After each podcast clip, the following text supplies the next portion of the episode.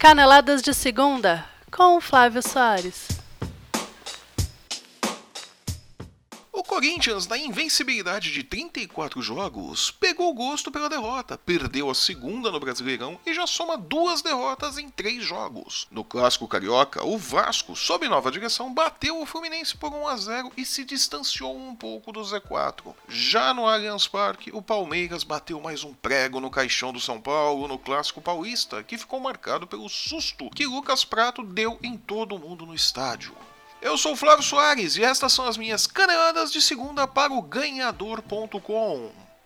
O Corinthians, sem alguns titulares, recebeu o Atlético Goianiense no sábado pela 22ª rodada do Campeonato Brasileiro. E a exemplo do que havia feito na 21ª rodada contra o Vitória, perdeu jogando em casa para um time que briga para não cair para a Série B.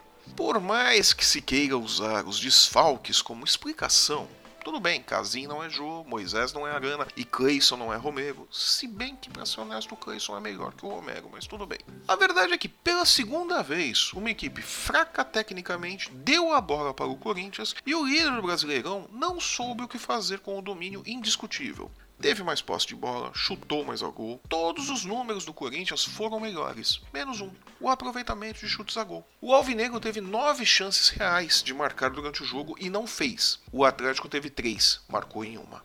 Vitória e Atlético Goianiense, com grandes chances de serem rebaixados, mostraram para os demais clubes como vencer o Corinthians. Basta dar a bola para o timão. Em termos de classificação, o Corinthians segue líder com folgas, mas aquilo que era uma hipótese remota pode se tornar uma realidade no final da rodada. Ainda é possível para Grêmio e Santos, principalmente esses dois, entrarem na briga pelo título e botar água no chope corintiano, que segue justificadamente gelando para ser aberto no final do Brasileirão.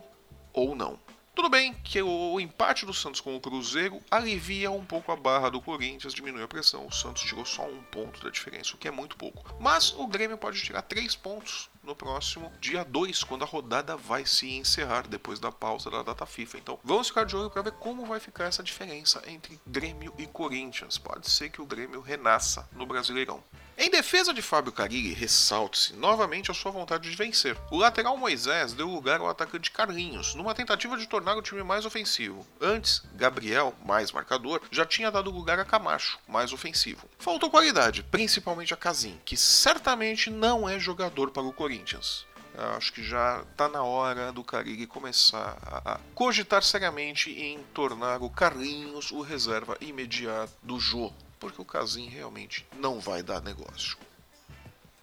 Palmeiras e São Paulo fizeram o jogo da rodada. A começar pelo susto que Lucas Prato deu em todos que assistiam o jogo. Ao tentar cortar um escanteio a favor do Palmeiras, o atacante São Paulino cabeceou o joelho do Hernanes, mas com tudo, e caiu desacordado no chão. Ele já chegou desmaiado no chão. Ele desabou, né? O Hernandes ficou desesperado, já chamou os médicos de parar todo o jogo. Os dois times de jogadores, os dois times apavorados, os médicos do São Paulo e Palmeiras correram para o campo para atender o atleta imediatamente e pediram a entrada da ambulância. Quer dizer, a coisa foi séria mesmo. Médico do São Paulo já enfiou a mão na boca do, do prato para não enrolar a língua. Foram cenas assim bem assustadoras no, no começo. Mas ainda em campo, o prato recobrou os sentidos e reagiu aos estímulos dos médicos. Encaminhado para o HCOR, ele ficou internado em observação sem sinais de uma gravidade maior em seu quadro e fez exames de imagem para garantir que estava tudo bem. Até o momento em que esse podcast foi gravado, isso era tudo que tínhamos de informação sobre o estado de saúde do Lucas Prato.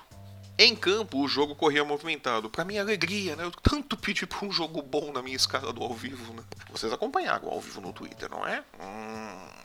Bom, de todo modo, o Palmeiras era um pouco melhor, mas foi o São Paulo quem abriu o placar, quando o Prato ainda estava em campo. Depois da paralisação, o Palmeiras voltou mais disposto e o William, em dois lances, colocou o Verdão na frente. Mas antes do final do primeiro tempo, nova falha da defesa palmeirense, que é uma mãe né, para os ataques adversários, deixou Hernanes em condições de empatar a partida. Eu falei, o jogo foi bom, o jogo foi movimentado. Na volta do intervalo, o Palmeiras se abriu para o jogo, foi para cima, e o São Paulo, alternando bons e maus momentos, perdeu pelo menos três chances de ficar à frente no placar três chances que o São Paulo teve de virar o jogo para cima do Palmeiras de novo e não concretizou. A bola castiga. Murici Ramalho já dizia isso. O Keno não perdoou e na chance que ele teve, recolocou o Palmeiras à frente. Joran, ou Johan, a grafia do nome do rapaz é, é uma coisa muito esquisita. Era pra homenagear Johan Cruyff, mas escreveram Johan. Enfim, vocês vão ver no post como é a grafia. Mas fez um bom jogo, garoto que, que não, não tinha tido muitas oportunidades no Palmeiras. Entrou e ainda teve tempo de fazer o seu gol e dar os números finais da partida, que em resumo mostrou uma pequena evolução do São Paulo. Faltou manter o ritmo durante o jogo todo. E o Cueva participar do jogo.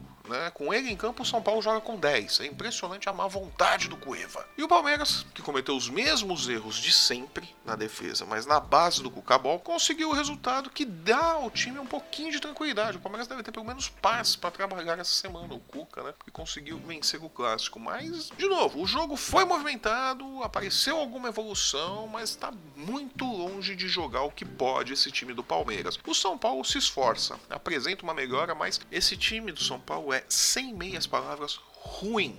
É um time mal montado. Muito mal montado. Infelizmente, para o torcedor do São Paulo.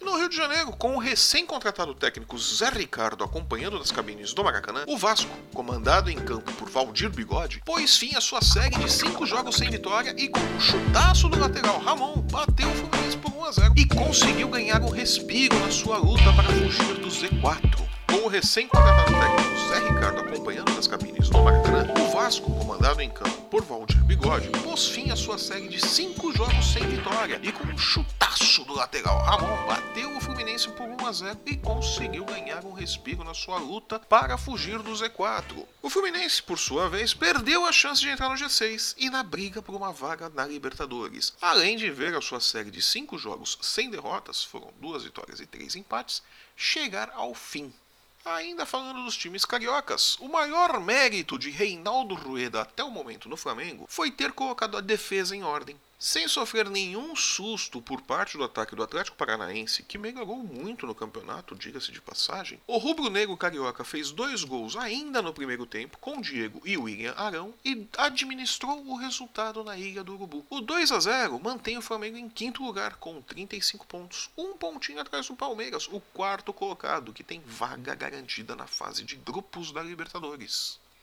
Atlético Mineiro e Botafogo também entraram para o clube dos visitantes indigestos da rodada, ao lado do Atlético Goianiense e do Vasco, e venceram, respectivamente, Ponte Preta e Bahia pelo mesmo placar.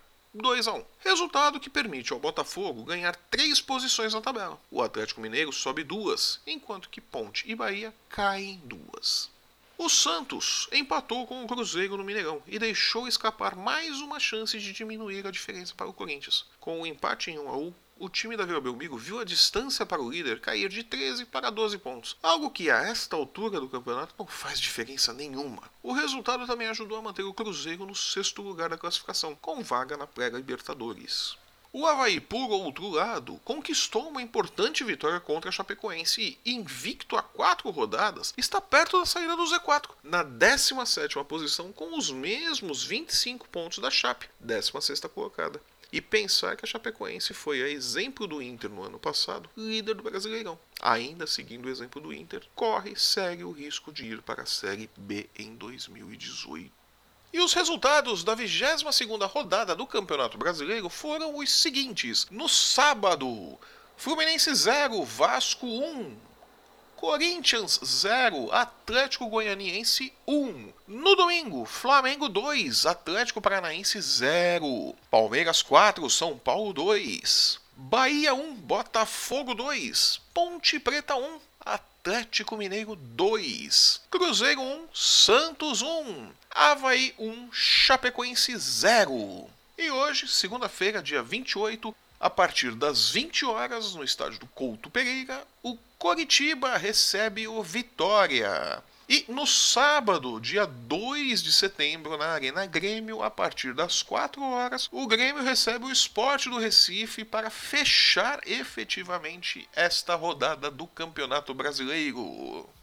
Eu sou Flávio Soares e estas foram as minhas caneladas para o ganhador.com. Muito obrigado pela sua companhia e audiência. E se você gostou do nosso programa, deixe seu comentário. Se não gostou, deixe sua sugestão. Aproveite para nos seguir nas redes sociais, no Facebook, Instagram e Twitter. Ouça nosso podcast no YouTube e assine o nosso canal. Compartilhe, ouça e ajude-nos a conquistar o mundo. Nos encontramos aqui na próxima quinta-feira comentando os jogos do meio de semana no futebol brasileiro. Até lá!